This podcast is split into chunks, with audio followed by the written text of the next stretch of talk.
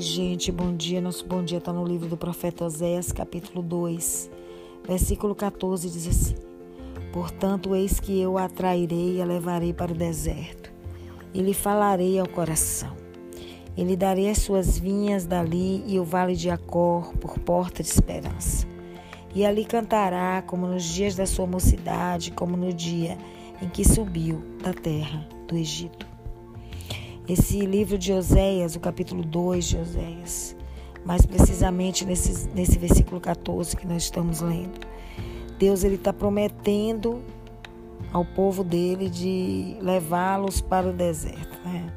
levá-los para um lugar sem distração, um lugar onde ele pudesse se comunicar mais claramente com eles e onde ele pudesse transformar o que havia sido um período de problemas em um dia de esperança. Né? O, o Vale de Jacó, eu não sei se você lembra, ele foi o mesmo vale, o mesmo lugar onde Acã havia pecado, onde Acã havia se apossado dos despojos de guerra que foram proibidos por Deus. Né?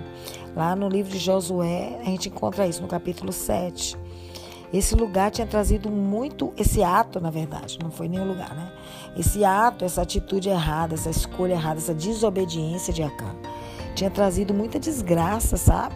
Para o exército de Israel, para os soldados de Josué. Né? Eles estavam tentando conquistar a terra e essa desobediência trouxe morte para muitos soldados de Josué. Né?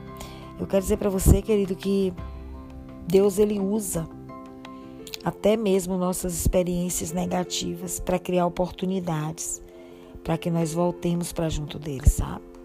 Às vezes Deus vai te levar para um lugar ou vai te trazer de volta para algum lugar, né, onde você errou, onde foi ruim, onde você teve uma experiência ruim, e é nesse lugar que ele vai abrir uma oportunidade nova para você, né? Nesse lugar que ele vai abrir mais uma chance, vai te dar mais uma chance para que você volte para o caminho correto, sabe? Então eu quero dizer, quando você estiver enfrentando problemas e provações, quando você estiver no meio desse deserto, aí lembre-se que Deus ele não fala com você somente no momento da prosperidade. Talvez no deserto seja o lugar em que Deus mais fala conosco, né?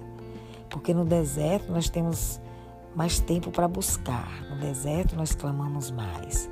No deserto o silêncio, né, ele fica maior, né? Então quando o silêncio ele está tá muito grande, quando quando nós olhamos para um lado, olhamos para o outro, não vemos ninguém nem nada que possa nos ajudar. Os nossos ouvidos, eles ficam mais sensíveis à voz do nosso Deus. Amém? Essa é a missionária Ivana Lima. Programa Caminhando de Sabedoria a sinal da fé. Um abraço.